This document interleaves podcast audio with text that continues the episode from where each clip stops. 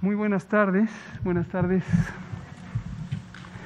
Son las 19 horas con un minuto del viernes 21 de mayo de 2021. Estamos en el Palacio Nacional de México, en la Ciudad de México, y vamos a iniciar la conferencia de prensa diaria sobre COVID-19, la pandemia causada por el coronavirus SARS-CoV-2. Hoy, eh, como en todos los días informaremos sobre el estado que guarda la epidemia. Hemos estado destacando a lo largo de la semana cómo esta se convierte en la semana número 18 de reducción de la epidemia. Semana 18. Termina estrictamente mañana, pero eh, a lo largo de toda la semana hemos estado monitoreando el progreso de esta reducción de la epidemia. Por lo tanto, hay total certeza de que mañana, sábado 22 de mayo, confirmaremos que se cumplen 18 semanas a la baja en todos los indicadores de la epidemia. Aparición de nuevos casos, personas hospitalizadas, la propia ocupación hospitalizada, la velocidad a que va cambiando la curva epidémica, el porcentaje de positividad, el porcentaje de casos que son recientes, que ya son 0.7%, eh, etcétera, etcétera, etcétera, la propia letalidad de casos. Tenemos ya, desde luego, una visualización anticipada de las siguientes eh, dos semanas y hasta el momento parece ser que se conservaría la misma tendencia de reducción en las siguientes dos semanas. Pero esta es una prevista. Eh, vamos a ver cómo se comportan ya en las siguientes semanas. Por lo pronto, 18 semanas de reducción. Comentaremos desde luego también el semáforo. Hoy es viernes de semáforo, como cada 15 días se actualiza la información que se hace pública del semáforo de riesgo COVID. Nosotros internamente la monitoreamos todas las semanas, pero el acuerdo con los 32 gobiernos estatales es que cada 15 días se presenta al público para tomar decisiones en caso de que sea necesario cambiar el el proceder respecto al semáforo. También los indicadores del semáforo nos muestran una reducción sustantiva, continua de la epidemia y eh, no adelanto el veredicto, pero en términos generales la mitad del país está en semáforo verde.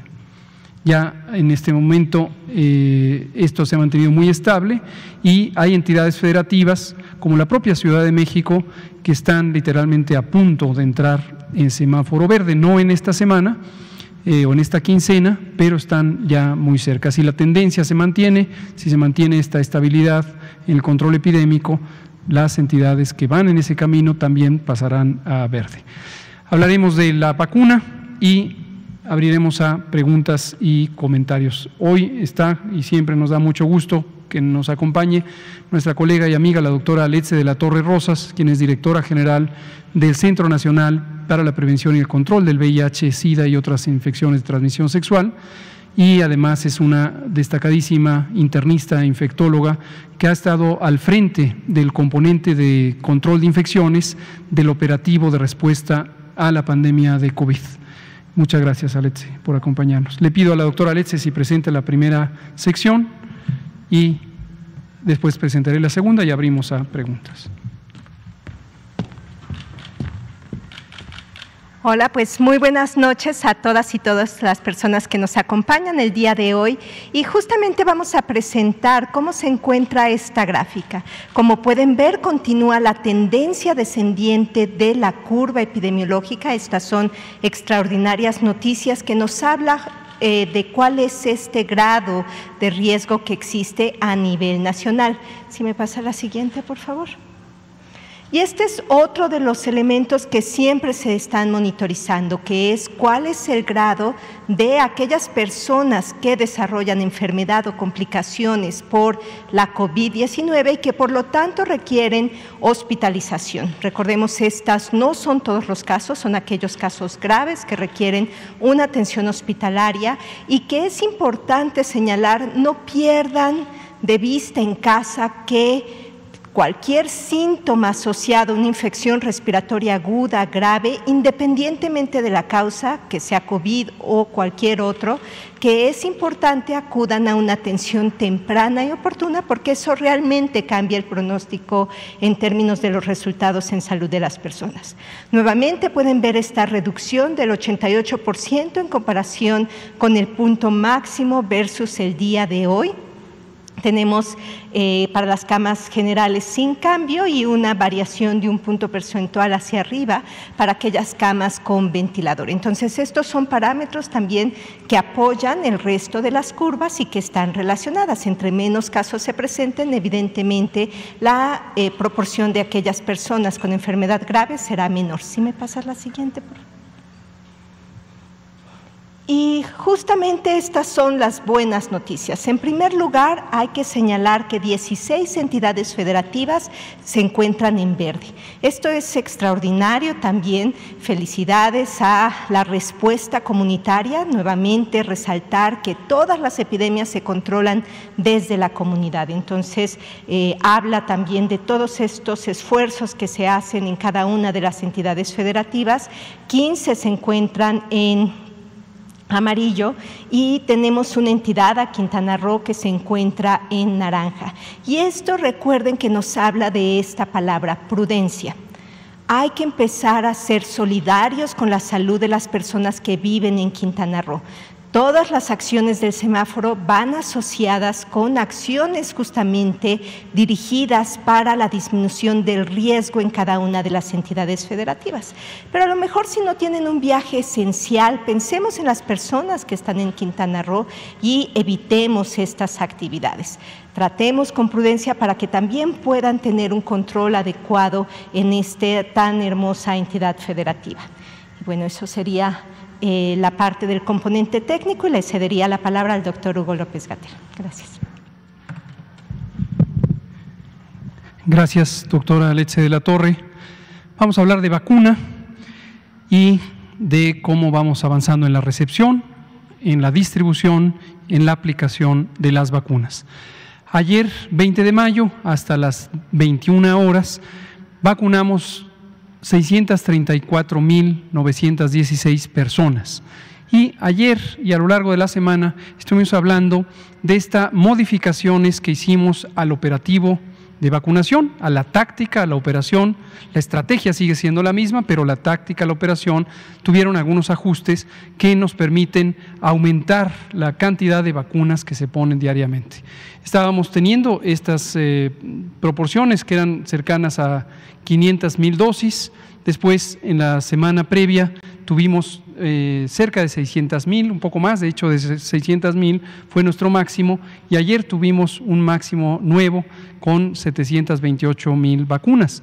Eh, nos vamos a mantener con un promedio de 600, 500 a 600 mil vacunas diarias. Insisto en lo de promedio para que quede claro, va a haber fluctuaciones. Cuando se llega a una comunidad, se empieza a vacunar y obviamente se completa la meta y las personas que ya fueron vacunadas ya van reduciendo el conjunto de pendientes por resolver, de personas pendientes de vacunar, y eso hace que ah, generalmente rumbo al final de la semana empiece a bajar la cantidad de vacunas diarias. Algunas de las modificaciones que comentamos en la semana incluyen una programación anticipada en la que estamos asumiendo que la recepción de vacunas cada vez va a ser más acelerada de acuerdo a lo que estamos viendo con la capacidad de entrega, de fabricación y de entrega por parte de las compañías farmacéuticas.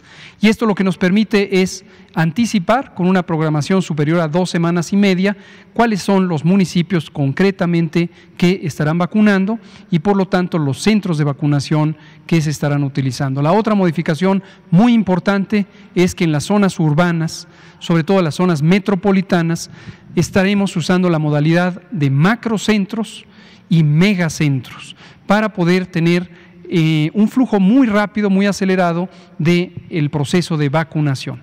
Algunos otros ajustes tienen que ver con mayor cantidad de personas vacunadoras y agradecemos mucho aquí al Instituto Mexicano del Seguro Social que ha duplicado, un poco más que duplicado, la cantidad de personas vacunadoras que están en el operativo Correcaminos y también a nuestras heroicas Fuerzas Armadas, la Secretaría de la Defensa, la Secretaría de Marina. Participa también en todo el componente logístico y de seguridad y resguardo la eh, Guardia Nacional, que está adscrita, por supuesto, a la Secretaría de Seguridad Pública.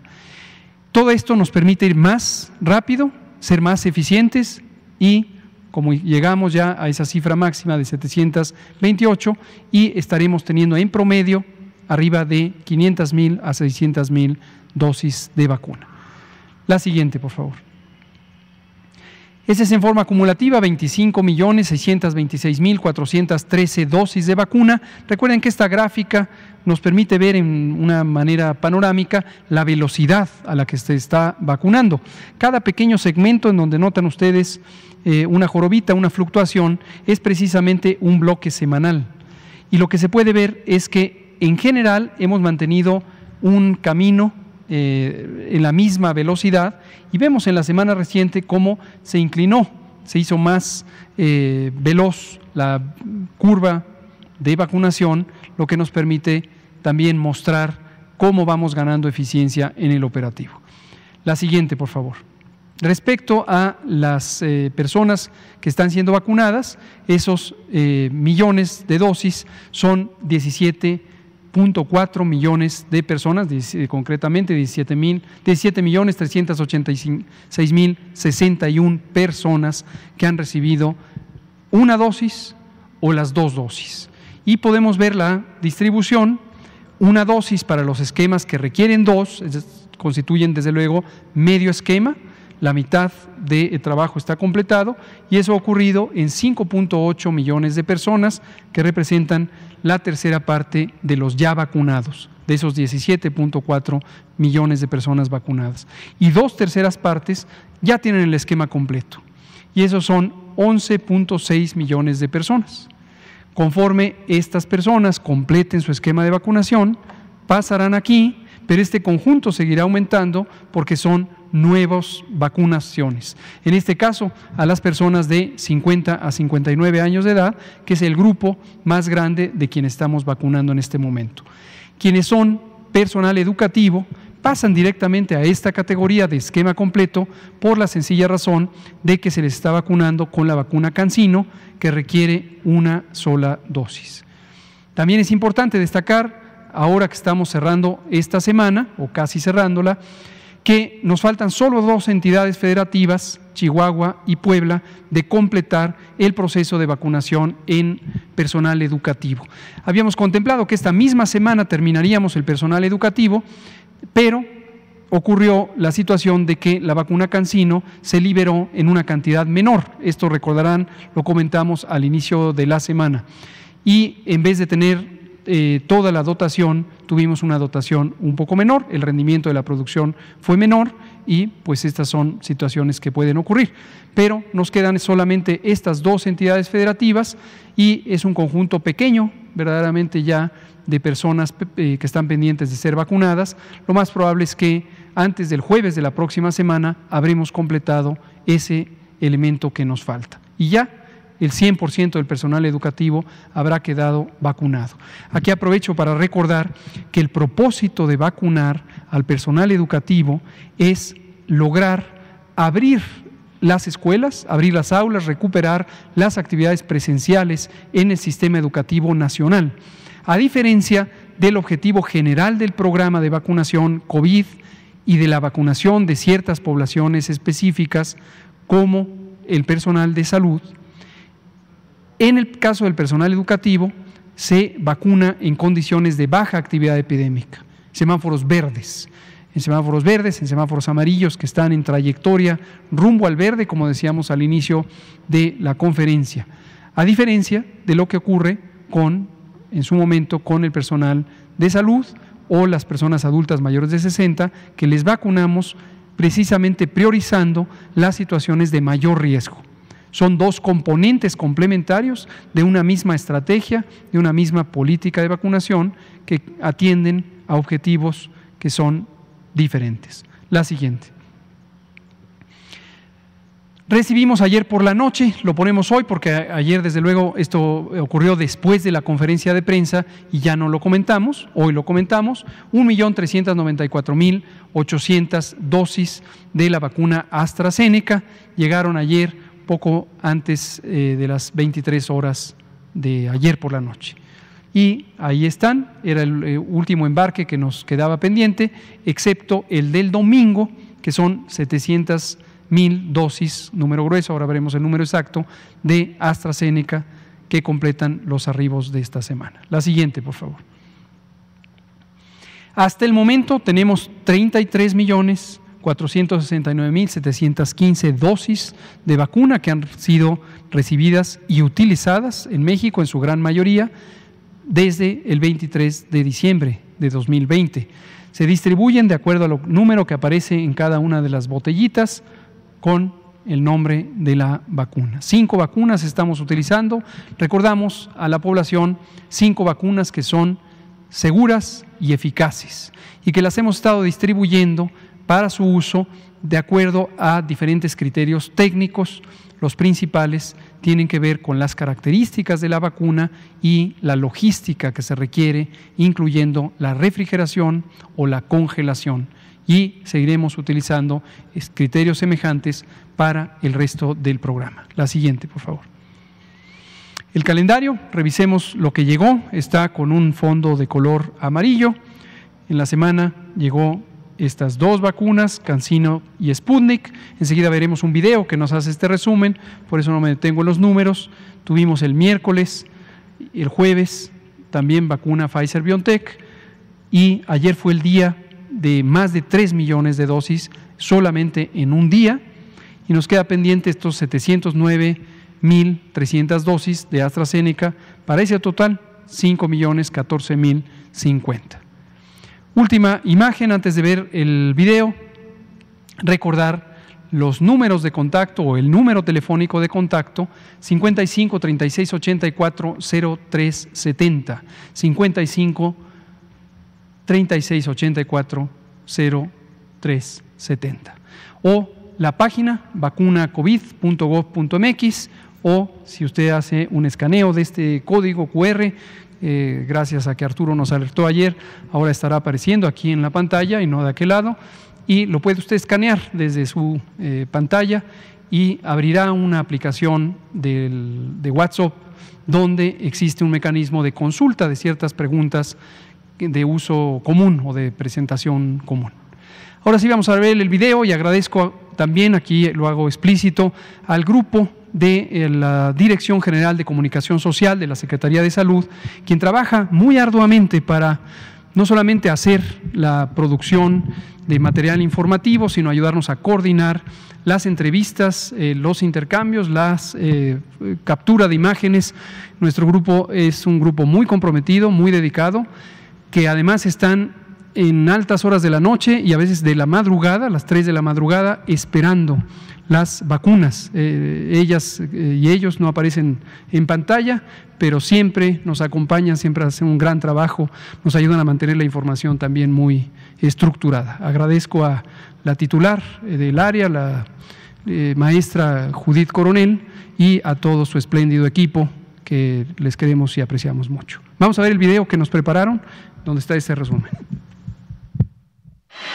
La semana que concluye marca un precedente en la disposición de vacunas por parte de cinco diferentes laboratorios para continuar con la vacunación y con el embarque del domingo próximo, México completará 5.014.050 dosis. El lunes 17 de mayo arribaron al Aeropuerto Internacional de la Ciudad de México Benito Juárez 500.000 vacunas envasadas de Sputnik B desarrollada por el Centro Nacional de Investigación en Epidemiología y Microbiología Gamaleya. A través de tres embarques recibidos los días 19 y 20 de mayo, la farmacéutica Pfizer BioNTech entregó 1.284.600 dosis envasadas procedentes de los Estados Unidos. Por la mañana del mismo jueves 20 de mayo, arribó al país un embarque con un millón de biológicos envasados de la vacuna producida por la farmacéutica china Sinovac Life Sciences Company Ltd. Por la noche del jueves, a las 22.35 horas, aterrizó en la terminal aérea de la Ciudad de México un cargamento de vacunas envasadas de AstraZeneca con 1.394.800 dosis. A estas vacunas se suman 125.350 dosis de la vacuna Cancino que fueron envasadas por la farmacéutica mexicana Drogmex y liberadas por la Comisión Federal para la Protección contra Riesgos Sanitarios, la COFEPRIS.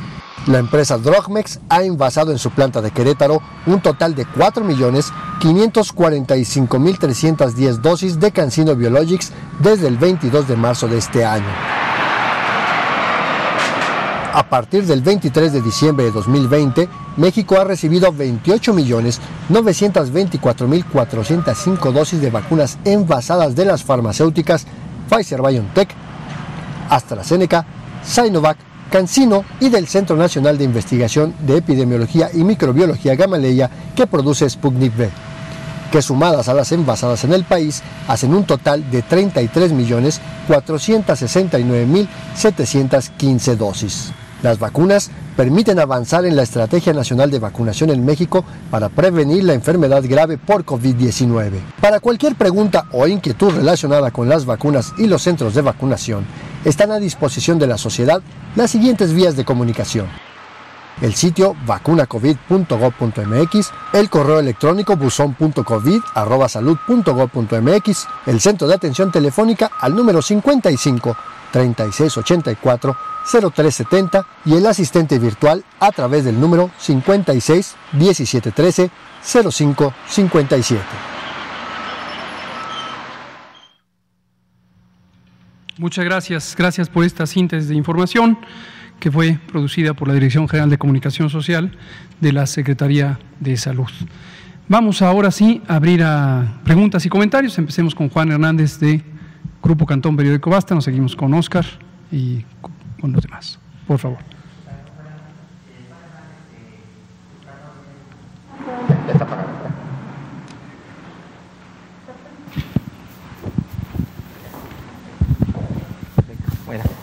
gracias. Ahora sí. Buenas noches. Eh, doctor, eh, bueno, pues eh, obviamente otra vez este, empieza a ser usted este objeto de señalamientos y el día de hoy este, un, medio de, un medio de comunicación no voy a mencionar el nombre porque es el favorito del presidente, eh, pues lo acaba de ya colocar en Argentina, entonces queríamos saber este ya cuándo empieza a hacer las maletas, que lo están mandando como embajador, entonces pues eh, ya este ya ya ya, ya se le pusieron cargo, ya le ya ya está, ya nada más les faltó el número de vuelo, entonces queríamos saber este pues ya cuándo empieza a hacer maletas.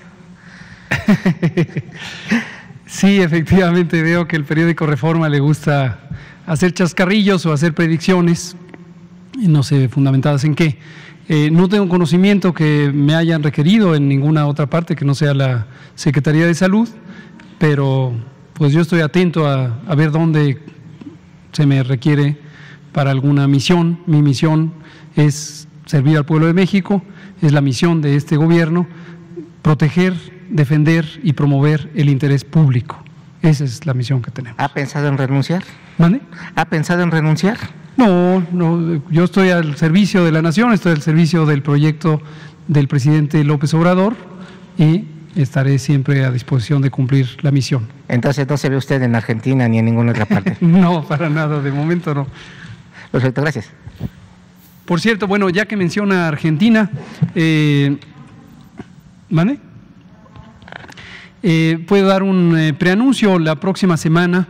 Eh, a partir del lunes vamos a tener la visita de la ministra de Salud de Argentina, la doctora Carla Bizzotti, eh, gran amiga eh, y compañera, hemos coincidido en muchos eh, eventos de salud pública a lo largo del tiempo y fue quien tuvimos el privilegio de que nos recibiera en Argentina, en Buenos Aires, en la primera semana de enero, cuando fuimos a la misión especial que encomendó el presidente López Obrador para ir a conseguir la vacuna eh, Sputnik B.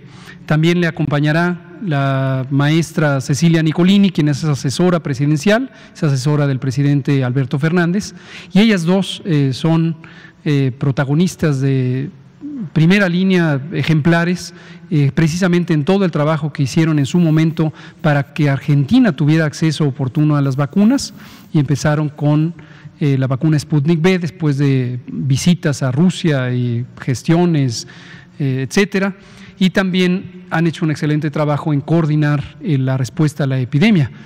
Eh, por la amistad que nos une, por eso eh, tenemos conocimiento directo del buen trabajo, el trabajo técnico tan sólido que hace el gobierno de Argentina en el manejo de la epidemia.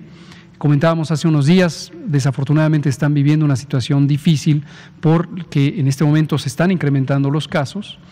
Y aquí es importante tener en perspectiva justamente este fenómeno estacional que comentábamos ayer a pregunta de Oscar. Eh, Argentina, desde luego, creo que todo el mundo lo sabe, está en el hemisferio sur. El hemisferio sur en este momento, en vez de estar en, la primavera, finales de primavera, eh, próximo a iniciar el verano, como eh, lo estamos aquí en el hemisferio norte, ellos están al revés ellos están al final del otoño próximos a empezar el invierno.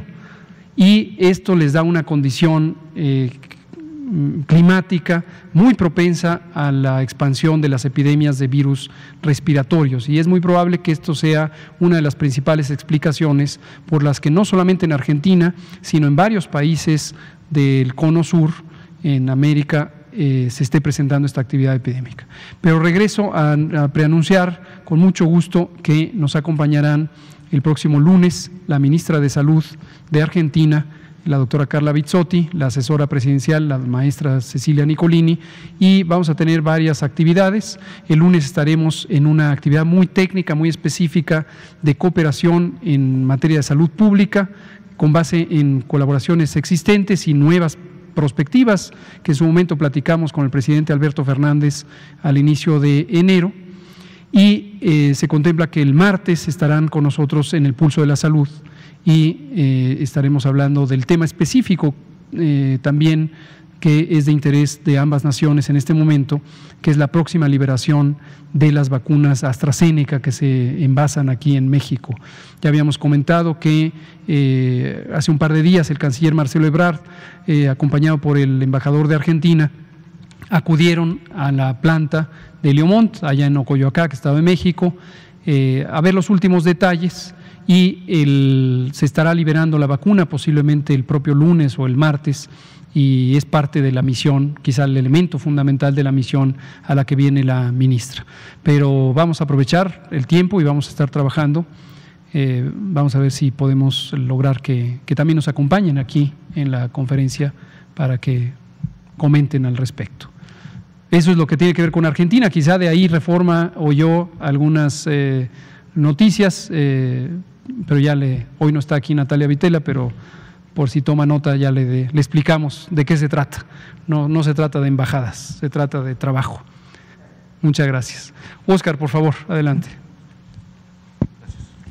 Oscar Sosa, del Rete Digital. Mi pregunta va referente a acerca la marcha gay que se menciona por cada año y pues hay actividades que se van a hacer. Entonces, aprovechando la visita de la doctora, sería preguntarle cómo están las cifras en cuanto a las personas que tienen infección de VIH, eh, cómo será la vacunación para esas personas en el programa que se tiene para, para esta vacunación y eh, que, hay acercamiento de las de los organismos que llevan a cabo ese tipo de manifestaciones cada, cada año y si, si de una u otra forma se van a hacer también festejos eh, por ese mismo tema. Entonces hay acercamiento de, para evitar que centros nocturnos y todo esto se propaguen y que sea también un, pues un foco de infección o preocupación para las autoridades federales como locales de la Ciudad de México. Muchas gracias. Adelante, doctor gracias y eh, gracias por la pregunta y por el espacio para comentar al respecto. Como siempre, y es un mensaje hacia toda la población, cualquier persona con vida sexual puede vivir con VIH. Esto nos lleva al siguiente elemento. Todas las personas necesitamos realizarnos nuestras pruebas en términos de saber cómo estamos en nuestra salud, una prueba rápida para VIH, para sífilis, para hepatitis, ahora que tenemos también un tratamiento universal y gratuito para el mismo. Este, y esto nos permite identificar a las personas que viven con VIH y desconocen su estado serológico. ¿Por qué es importante y por qué es tan relevante su pregunta? Lo importante aquí es cerrar esta brecha. En México se existen estimaciones, de hecho estamos por terminar las estimaciones que se realizan cada año con las diferentes instituciones, con los datos nacionales en coordinación con ONU-SIDA. Ustedes recordarán que para el Día Mundial del SIDA les presentamos aquí cuáles eran estas estimaciones globales. Para este año estuvimos trabajando con diferentes modelos con ONU-SIDA y entonces el modelo está próximo a salir. En cuanto esté disponible se encontrará en la página y lo haremos eh, público hacia todas las personas, pero sí, el año pasado teníamos por lo menos 270 mil personas que vivían con VIH. Y lo importante de esto es que había una proporción de por lo menos tres personas que desconocían su diagnóstico.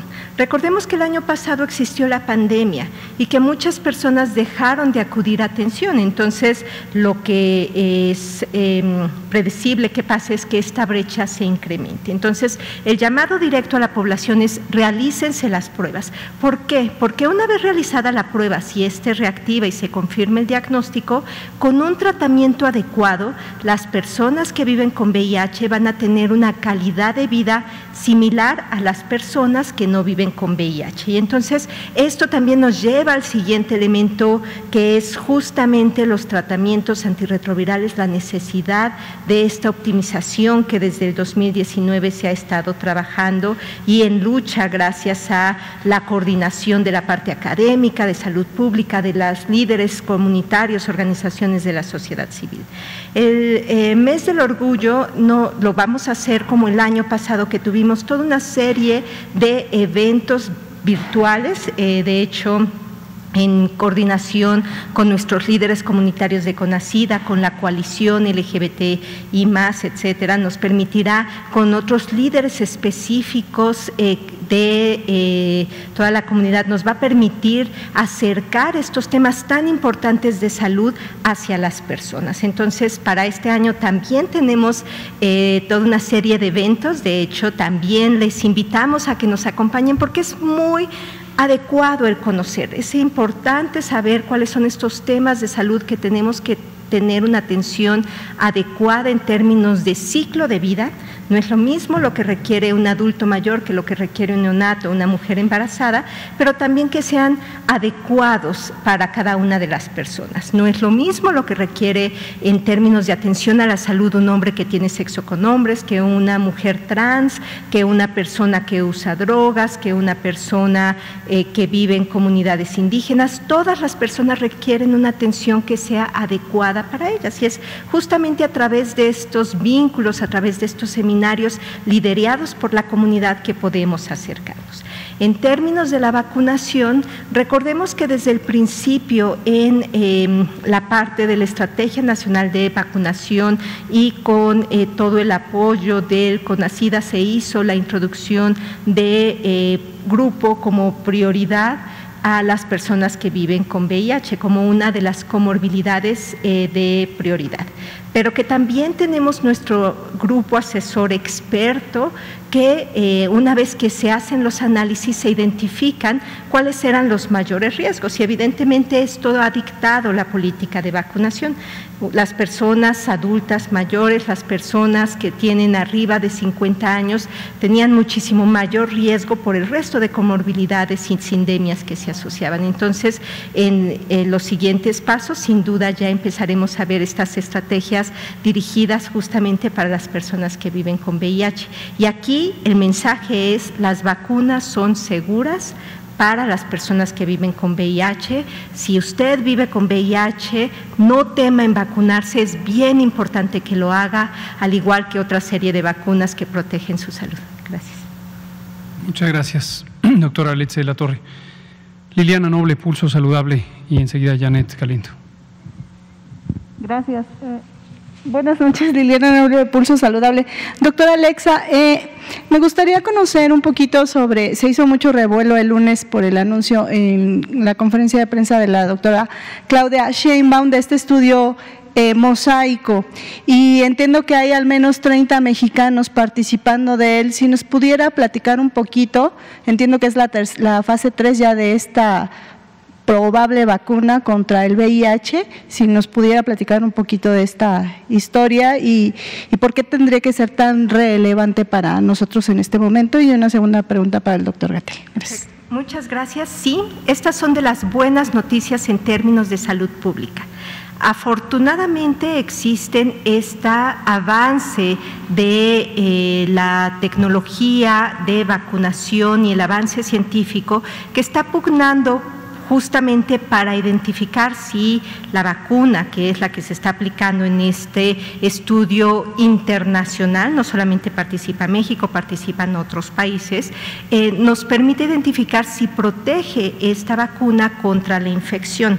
Al igual que eh, otras eh, vacunas, es importante señalar que esta no se asocia a infección por VIH sino es una vacuna que lo que hacen es vacunar a unas personas y ver de acuerdo al riesgo de exposición cuáles las personas que se lograron proteger con este tipo de intervención.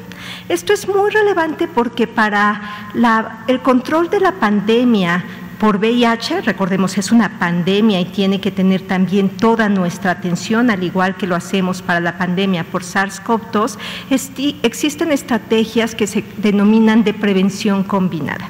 ¿Cuáles son estas estrategias de prevención combinada? Evidentemente la parte y el pilar de salud sexual, educación, evitar la discriminación, el estigma, el acceso a condones, tanto internos como externos. Ustedes recordarán el video que pasamos en el Día Internacional del Condón, lubricantes también, que es importante. Otro pilar que eh, se recomienda para ciertos grupos en términos de profilaxis preexposición, que son medicamentos que se toman para evitar o disminuir el riesgo de infección, o profilaxis post-exposición, que se recomienda para las personas que llegaron a tener eh, algún encuentro eh, sexual sin uso de eh, preservativo, entonces es importante, si desconocen el estado serológico de la pareja, que pudiesen tener acceso a estos. Pero en estos elementos no se tiene, al final es un acceso y una intervención muy específica en cada punto. En cambio, si estamos hablando de una vacuna que realmente disminuya el número de infecciones, vamos a poder cambiar el rumbo de la epidemia. Y el rumbo de la epidemia en México y el rumbo de la epidemia a nivel internacional. Recordemos que México es parte de los países de la coalición que justamente lo que se busca es que en estos países podamos reducir fuertemente, y ese es nuestro compromiso como eh, gobierno, el disminuir el número de casos nuevos de VIH. Y esto sería una estrategia adicional al resto de las estrategias que no podemos dejar de... Eh, de, pensar en ellas a lo largo del tiempo. Entonces son extraordinarias noticias, se encuentra en tres eh, entidades federativas y esto también habla y es un reconocimiento a eh, la capacidad técnica, la capacidad científica de estos grupos que están liderando el proyecto en nuestro país. Gracias. Sí, doctor Gatel, eh, ayer en la reunión que tuvo con los, bueno, que se tuvieron los gobernadores, ustedes publicaban en redes sociales que establecieron una serie de protocolos a seguir ahora para las elecciones. No sé si me estoy adelantando o nos pudiera platicar de una vez y o si lo van a, pensar hacer después, no sé. con mucho gusto y gracias por sacar el tema.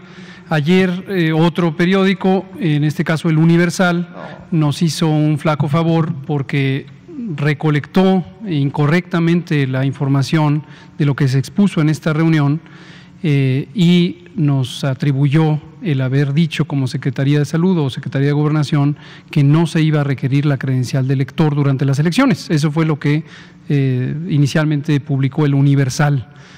Afortunadamente después se dieron cuenta de su error eh, y lo corrigieron, pero por si acaso alguien recibió esa noticia, es una noticia incorrecta. En este caso no falsa, sino incorrecta. Y eh, por la noche tuve una conversación, como siempre, amigable con el presidente del INE, el maestro Lorenzo Córdoba, eh, con quien hemos mantenido un diálogo técnico para este propósito, precisamente para coordinar lo que a cada quien le compete y mm, defender lo que a cada quien le compete, que es el derecho a los, los derechos político-electorales, que le compete al INE, y a nosotros nos compete el proteger la salud, el derecho a la protección de la salud. Pero hemos encontrado, como ya habíamos platicado en otras ocasiones, desde las elecciones del año pasado, eh, en Hidalgo y Coahuila, un punto de encuentro, un mecanismo de coordinación muy productivo. Y estos protocolos eh, precisamente se hicieron así, ya lo habíamos también relatado en otra ocasión, el INE, el Consejo General del INE, eh, reclutó a la colaboración de especialistas en salud pública con mucho talento, con mucha capacidad, hicieron varios protocolos, estos protocolos estuvieron alineados a los protocolos generales de seguridad sanitaria, eh, tuvimos la oportunidad de revisarlos, de comentarlos, encontramos que algunas observaciones mínimas, pero que estaban muy completos. Y lo que ayer eh, se difundió nos estorba, entonces quiero decirlo explícitamente para que quede claro. La credencial de elector es el documento de identificación único e indispensable para las personas votantes. Por supuesto que va a ser requerido. Esto no lo digo yo. Ayer acordé esto con el el presidente del INE, y aquí lo estoy diciendo, que nadie se confunda, la credencial de elector va a ser requerida para todas las personas que tengan la intención de votar. Ahora, ¿qué es lo que ha cambiado? Que por seguridad sanitaria, por protección, para evitar contagios, lo que no va a ocurrir en las casillas es que se pida el traspaso mano a mano de esa credencial.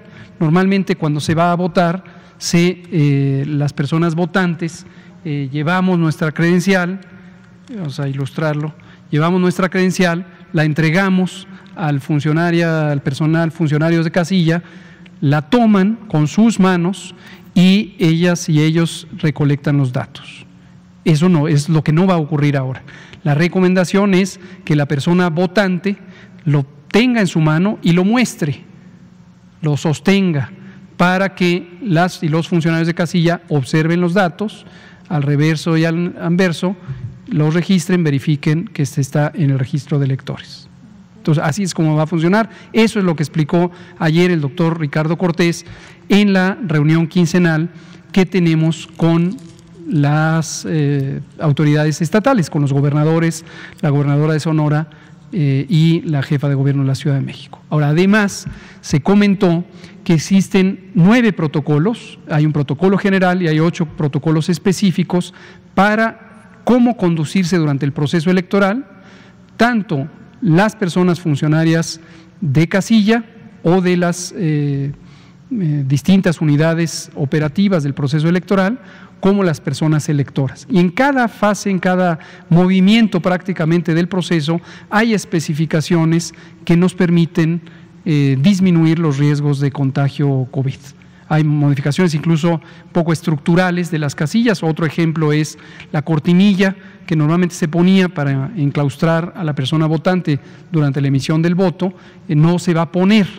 Eh, se ha cuidado que eso no implique que está en peligro la secrecía de su voto. Obviamente estarán más distantes los puntos de votación de cualquier otro posible observador eh, inadvertido.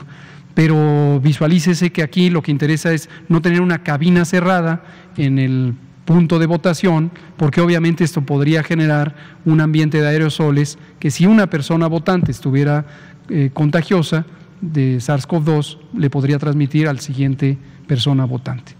Pero en síntesis, estos protocolos han sido muy bien estructurados eh, durante varias semanas, meses incluso, eh, gozan del consenso eh, por parte de la Secretaría de Salud, que lo revisamos. La Secretaría de Gobernación también ha tomado un conocimiento explícito y directo de cada una de estas cosas, ha aportado elementos útiles. Le agradecemos a la ministra y secretaria de Gobernación, Olga Sánchez Cordero, y su equipo. De modo que estamos tranquilos y tranquilas de que serán unas elecciones muy relevantes, pero también muy seguras en términos sanitarios. Y sí, los daremos a conocer el INE prácticamente será quien estará dando a conocer los protocolos y nos coordinaremos por si hay algo en lo que nosotros también podamos contribuir en la divulgación de esos protocolos. Gracias, doctor. Y finalmente, me comenta mucha gente en redes sociales de los que ya están vacunados y tienen el esquema completo, que se han hecho pruebas de anticuerpos totales o pruebas de IgG. Y algunos de ellos están espantados porque les han salido negativas las pruebas y algunos otros, ah, comparado con su cónyuge o con alguien que vive con ellos, le salen un punto de, no sé, por ejemplo, cuatro títulos y algunos le salen diez títulos. Entonces, ¿nos podría ayudar a, explicarnos esto para que la gente no esté pensando que la vacuna que se aplicaron no fue no, tuvo la eficacia requerida para esa persona. Gracias. Muchas gracias, eh, Liliana Noble, porque esto efectivamente estamos detectando que es una práctica que algunas personas han tenido y está generando confusión. Eh, y vamos a publicar un pequeño documento explicando esto en términos eh, sencillos, prácticos, de acceso a todo el público no especializado en el campo de la salud. baste por ahora mencionarlo, no gaste dinero, no gaste su tiempo en hacerse una prueba de anticuerpos buscando tener la confirmación de que ya está protegida o protegido, ya sea después de haber sido vacunada o ya sea después de haber padecido COVID. ¿Cuál es la razón? Las técnicas de laboratorio disponibles en el mundo entero, no es un problema del país, disponibles en el mundo entero, no están normalizadas, no están estandarizadas no hay un referente único de cuál es el título o cantidad, concentración de anticuerpos en sangre que representan un grado suficiente de inmunidad.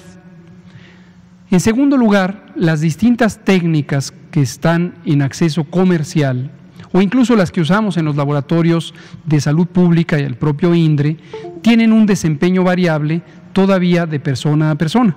Y efectivamente hay personas que habiendo recibido la misma vacuna con el mismo lote, tienen resultados de títulos de anticuerpos diferentes.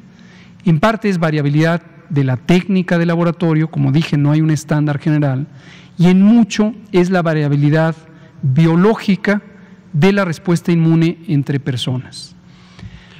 Las eh, pruebas serológicas, por lo tanto, no son un indicativo válido, confiable, creíble, en forma generalizada, como comprobante de haber sido inmunizados. Esta postura no es solamente una postura del Gobierno de México, es una postura que sostiene también la Organización Mundial de la Salud, organismo que ha recomendado no utilizar este instrumento que en algunas regiones del mundo, particularmente en Europa, se empieza a proponer que se le ha llamado el pasaporte inmunológico. Esta idea de que puede haber una especie de cartilla que muestre quién ya tuvo eh, la vacunación o que lo pueda demostrar a través del el título o los títulos de anticuerpos en sangre. Por todas estas razones, la Organización Mundial de la Salud no recomienda pasaportes inmunológicos. Aquí en México ha habido algunas voces que sugieren esto, particularmente en el sector privado.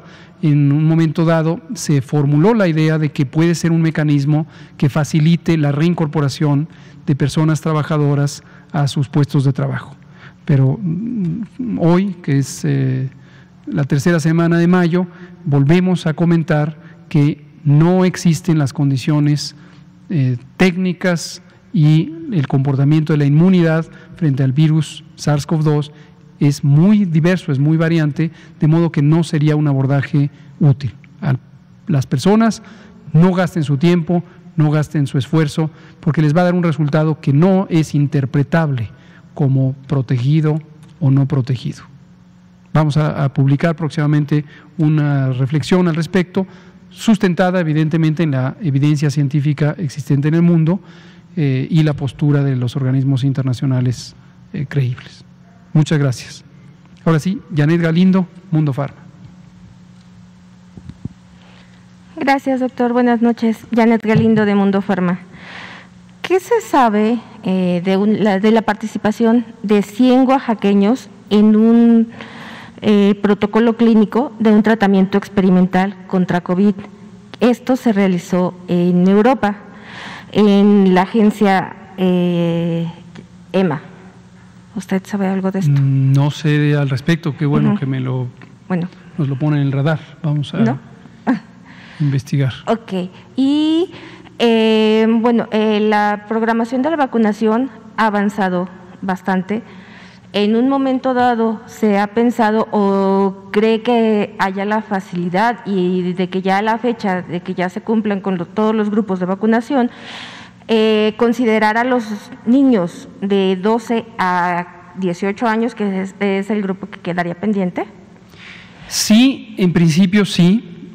Eh, desde el punto de vista de salud pública, las personas menores de edad, menos de 18, pueden tener un papel importante en la transmisión. Está documentado con la evidencia que se genera o se ha generado a lo largo de la epidemia durante 2020 y lo que llevamos de 2021, que las personas menores de edad, niñas, niños, adolescentes, tienen menor probabilidad, menor proporción, menor porcentaje de casos de enfermedad entre quienes se infectan con el virus. Y aquí recordamos que en enfermedades infecciosas es, es común que exista la situación de alguien infectado, no enfermo. Eh, esto a veces confunde a las personas no familiarizadas con el campo de la salud, pero es sencillamente el agente infeccioso está en el cuerpo, pero no está provocando ningún síntoma. Esto es eh, lo que también se eh, llama portadores asintomáticos. Y ha habido varios estudios a lo largo de estos meses de la epidemia sobre cuál es la importancia de las personas portadoras asintomáticas en la transmisión. En algunos eh, de estos estudios se plantea que el hecho mismo de tener al virus en la vía respiratoria, digamos, copias, eh, millones de copias del virus en la vía respiratoria y en las secreciones respiratorias, en una persona que no perciba tener enfermedad, puede contribuir a que ese eh, tipo de personas o personas que están en esa condición contribuyan mucho a la transmisión, porque al no sentirse enfermas, no buscan atención, no hay una indicación de por dónde buscar si están o no infectadas y entonces caminan, eh, se socializan, se reúnen, etc. Sin embargo, también existe evidencia de que las personas portadoras asintomáticas, por el hecho mismo de que son asintomáticas, no tienen eh, el grado de inflamación de la vía respiratoria y los síntomas que derivan de ello como la tos y eh, la producción de secreción y eso podría compensar este comportamiento de las personas. Entonces, es una reflexión científica documentada, pero que no, a la que no se ha llegado a una conclusión sobre si son más o menos contagiantes que las personas sintomáticas. Pero definitivamente pueden eh, contagiar.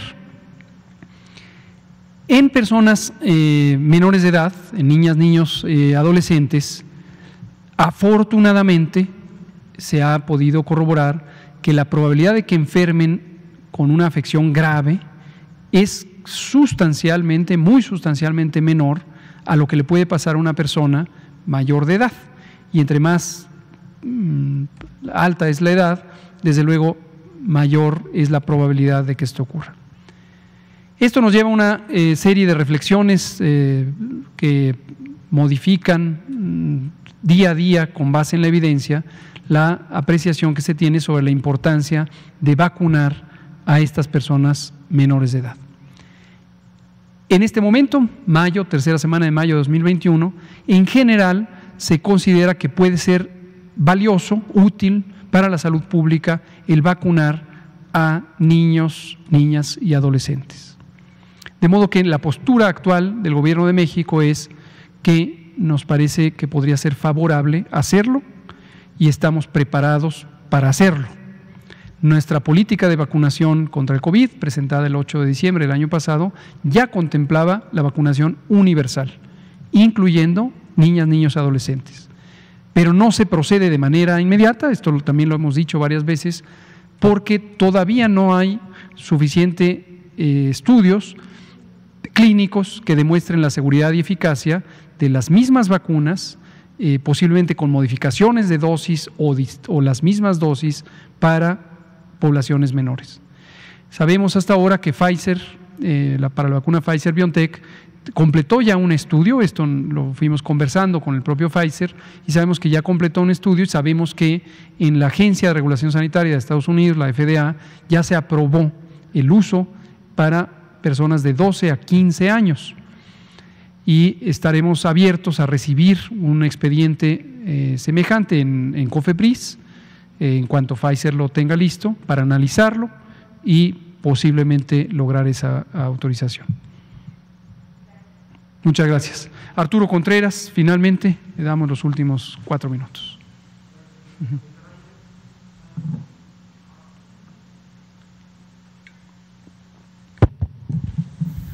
Ahora sí, buenas noches. Arturo Contreras, de pie de página.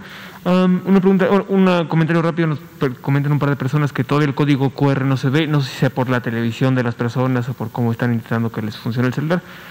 Nos lo comentan rapidísimo. y nos piden si hay algún informe o si ustedes tienen registrados casos de personas que ya hayan sido vacunadas y enfermaron de todas maneras. Sí, definitivamente esto es un fenómeno que ha ocurrido eh, a lo largo de la epidemia. Eh, está documentado cuando tenemos los registros nominales de personas enfermas y vuelve a aparecer en una condición de enfermedad y conocemos yo casi todos a personas concretas que han tenido esta eh, condición. Eh, y eh, sin cometer ninguna indiscreción, porque esto es información pública, eh, nuestro propio secretario de Marina tuvo esa condición, digo, es información pública porque él mismo eh, permitió que se conociera cuando se enfermó la primera vez y cuando enfermó la segunda vez. Seguramente la pregunta, lo cual me parece muy bueno, está encaminada a qué tan frecuente es este fenómeno y por qué ocurre. La buena noticia es que es infrecuente, es raro. ¿Qué tan raro? Muy raro. Eh, es posiblemente menos del 2-3% de las personas que han estado infectadas con síntomas que vuelven a estar infectadas. Hay que distinguir a personas que en su momento fueron, tuvieron resultado positivo de la prueba de COVID, de personas, perdón, de la prueba de infección por SARS-CoV-2 de las personas que tienen COVID. Y eso, eh, desisto ya un poco de intentar que esto en el lenguaje de la prensa se oriente correctamente, porque veo que indistintamente se dice dio positivo a COVID. No, dar positivo a COVID es tener la enfermedad COVID. Distinto es dar positivo a la prueba del virus SARS-CoV-2. ¿no? ¿Por qué lo distingo? Por lo que acabamos de comentar ahora, hay personas que pueden tener infección sin enfermedad. ¿no? Desde luego, también hay personas que pueden tener enfermedad causada por otras razones. Y si no se hace una prueba de diagnóstico correcta, en el tiempo correcta, puede dar un resultado falso negativo. ¿no? En fin, eh, ¿por qué ocurre? Múltiples razones, pero en términos generales, la variabilidad biológica de la respuesta inmune puede explicar que una persona ante una primera, vamos a llamarle, embestida o exposición al virus SARS-CoV-2, no desarrolle una inmunidad suficientemente vigorosa y duradera y después, ante una segunda exposición, padezca la enfermedad. O sea, vuelve a padecer la infección y padezca la enfermedad. ¿Quién sí y quién no? ¿Cómo podemos saber quién lo va a tener? Y usted en su casa está diciendo, yo ya tuve, no me vaya a volver a dar. Hace bien en pensar que podría darle a usted, a mí, a cualquiera de los que nos ha dado COVID sí, sí nos podría volver a dar. Y en ese sentido es que insistimos en no relajar las medidas de precaución, asumiendo que ya no nos puede volver a dar. Y como hemos dicho también varias veces, aún no se conoce con toda certidumbre cuál va a ser la duración de la inmunidad. Hasta ahorita, el mundo entero asumimos que va a ser una inmunidad suficientemente prolongada, quizá un año, quizá dos años, pero científicamente, hasta hoy, tercera semana de mayo de 2021, no se tiene una respuesta de la duración y potencia de la inmunidad.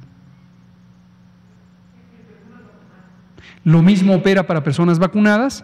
Estamos asumiendo que, dado que se trata de vacunas que son demostradamente eficaces, también serán efectivas, es decir, en su uso real tendrán las mismas capacidades protectoras. Pero la variabilidad biológica, nutricional eh, y de varios otros factores entre los seres humanos puede hacer que una persona vacunada pudiera tener infección y pudiera tener enfermedad. Lo que se sabe de los estudios clínicos es que la protección contra enfermedad es alta y contra enfermedad grave es muy alta, en particular con la enfermedad que puede ser letal, de la misma enfermedad COVID. Entonces, por eso seguimos recomendando vacunarse, puede ser eh, indispensable para la protección. Muy bien, pues son las 8 de la noche. Qué bueno que nos acompañó la doctora Leche de la Torre, directora general de Sencida. Qué bueno que nos acompañaron ustedes. 18 semanas, 18 semanas de reducción de todos los indicadores epidémicos, la mitad de país en semáforo verde y los otros entidades en semáforo amarillo, solo una entidad en semáforo naranja, con quien estamos trabajando para lograr que también se regule, se controle, se disminuya la epidemia. Sigue avanzando la vacunación contra COVID-19, cada vez más rápido, cada vez más vacunas llegan, se usan y cada vez más personas están protegidas. Muchas gracias.